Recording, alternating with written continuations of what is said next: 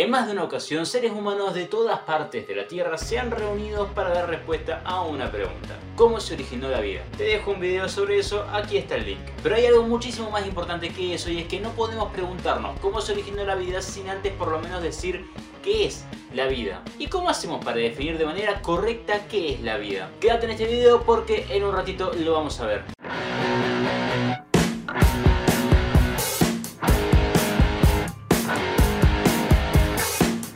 Y sí, porque definir la vida no es tan sencillo, no es como definir una mesa, es un toque más complicado.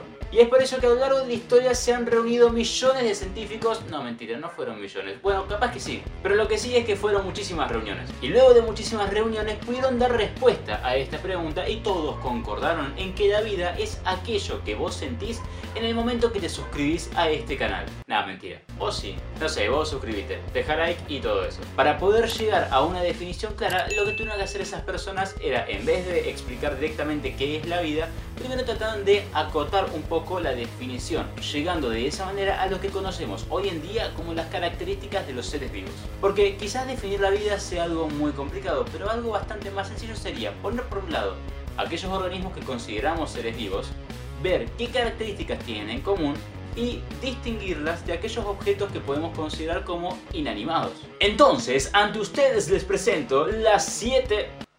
Perdón. Las 7 características de los seres vivos. Comenzando en primer lugar con organización. Eh, oh. Todos los seres vivos están súper organizados. Cada cuerpo, cada estructura, todo tiene una organización específica. O sea, pensá en tu cuerpo que está formado por células que en conjunto forman tejido, que en conjunto forman órganos, que en conjunto forman sistemas de órganos y que te mantienen con vida.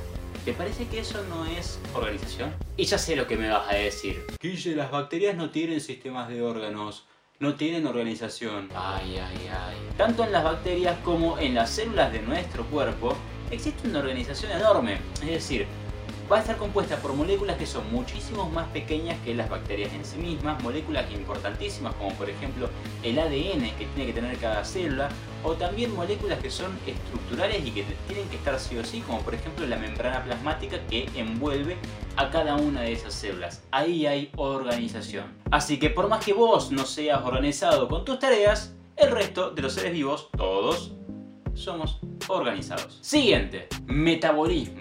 Uy, Guille, ya empezamos con las palabras complicadas. No, quédense tranquilos que se vienen palabras todavía más complicadas que esta. Cuando hablamos de biología no podemos evitar hablar de química. Y esto es porque en cada una de las células que componen nuestro organismo se dan un montón de reacciones químicas que son importantísimas para que nosotros, los organismos, así como las células que nos componen, obtengamos la energía que necesitamos para poder vivir. Energía para movernos, para respirar, energía para todo. Y todas estas reacciones químicas que se dan en nuestro cuerpo, en cada una de nuestras células, reciben el nombre de metabolismo. Y si habláramos con precisión, si decimos metabolismo, en realidad nos estamos refiriendo a dos reacciones, no solo a una cosa.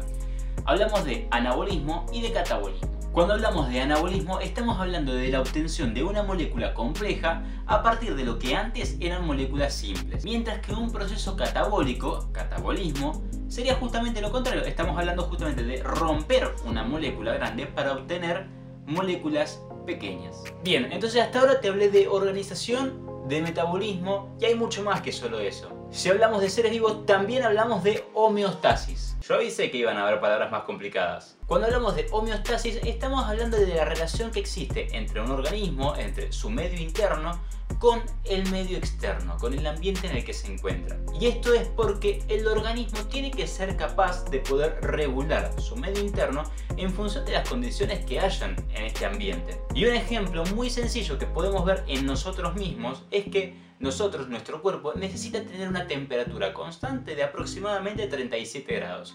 Pero eso, tiene que ser constante, tiene que ser siempre esa temperatura. Y es por eso que cuando hace mucho calor, nuestro cuerpo ¿qué hace? Transpira. ¿Transpira por qué? Porque en el momento que caen esas gotitas de sudor, rodeando nuestro cuerpo, es un sistema de refrigeración que evita que nosotros nos vayamos por mucho de esos 37 grados. O bien, si hace mucho frío, nuestro cuerpo va a empezar a temblar. ¿Por qué? Porque con la actividad física de un temblor estamos generando calor. Y de esa manera estamos evitando que esa temperatura descienda de esos 37 grados Celsius. Seguimos con más características. Y en este caso una muy evidente que es el crecimiento. Esta característica es muchísimo más sencilla de apreciar. Tenemos desde células que simplemente aumentan en tamaño hasta lo que vemos nosotros en nuestro organismo, que vos en el momento en que naciste tenías unas características morfológicas de tu cuerpo que son totalmente distintas a como sos vos ahora.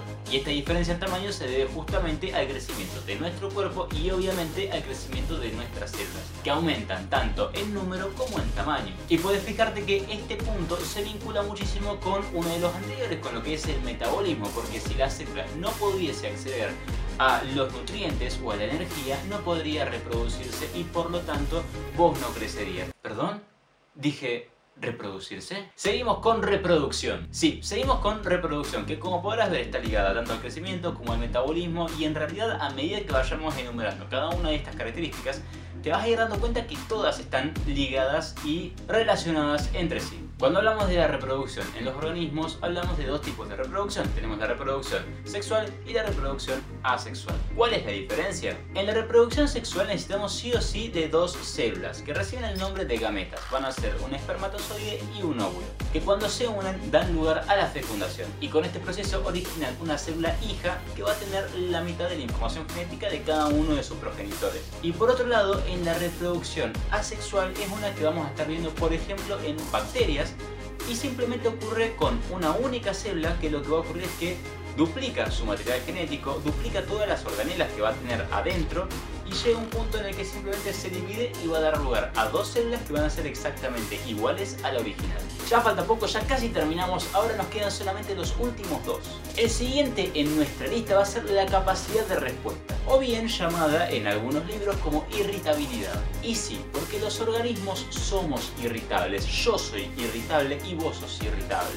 La pregunta es, ¿qué entendemos por ser Con esto nos referimos a que todos los organismos vivos vamos a reaccionar ante un estímulo emitiendo una respuesta. Como por ejemplo qué? Y como por ejemplo si vos te quemás con un encendedor, automáticamente vas a sacar tu mano de ese encendedor como por ejemplo en el crecimiento de una planta, esta planta va a direccionar su crecimiento en función del sol, de donde haya luz para poder alimentarse. Todos los organismos reaccionan a todos los estímulos del medio, tanto desde una simple célula hasta un Homo sapiens super evolucionado como yo. ¿Perdón? ¿Alguien dijo evolución?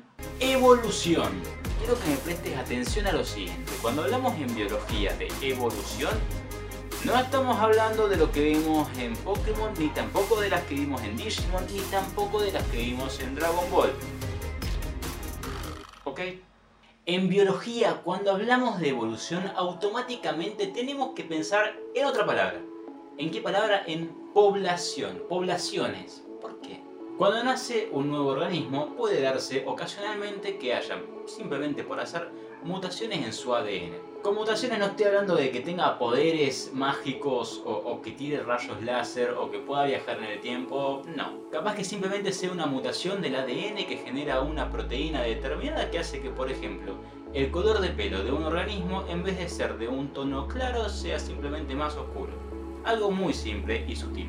Pero lo interesante es analizar cómo impacta esa mutación en el organismo en el ambiente. Por ejemplo, si este organismo que ahora tiene el pelaje oscuro, cuando el resto de todos los compañeros de especie eh, tienen pelo más claro, si tener pelo más oscuro les resulta benéfico, hay más chances de que tenga una vida más larga.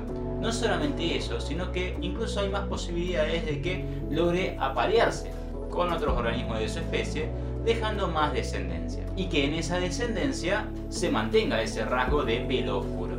No significa que todos sus descendientes van a tener pelo oscuro, aunque es probable que unos cuantos sí. Y si realmente resulta un beneficio para esa especie tener ese pelo de color oscuro, va a ser un rasgo que posiblemente se mantenga en esa especie. Ahora, si la mutación que ocurrió no es benéfica, es muy posible que ocurra lo contrario, que se vea desfavorecido por la mutación. Y eso le va a repercutir de distintas formas. Por ejemplo, puede ser que los predadores lo ataquen más, puede ser que eh, tenga una vida más corta o simplemente que no tenga éxito en el momento de aparearse, haciendo que esta mutación no llegue a ningún lado, que no tenga descendencia y que por lo tanto no pueda mantenerse en el tiempo. Por eso decimos que las que evolucionan verdaderamente son las poblaciones. Los organismos individualmente pueden tener una que otra mutación.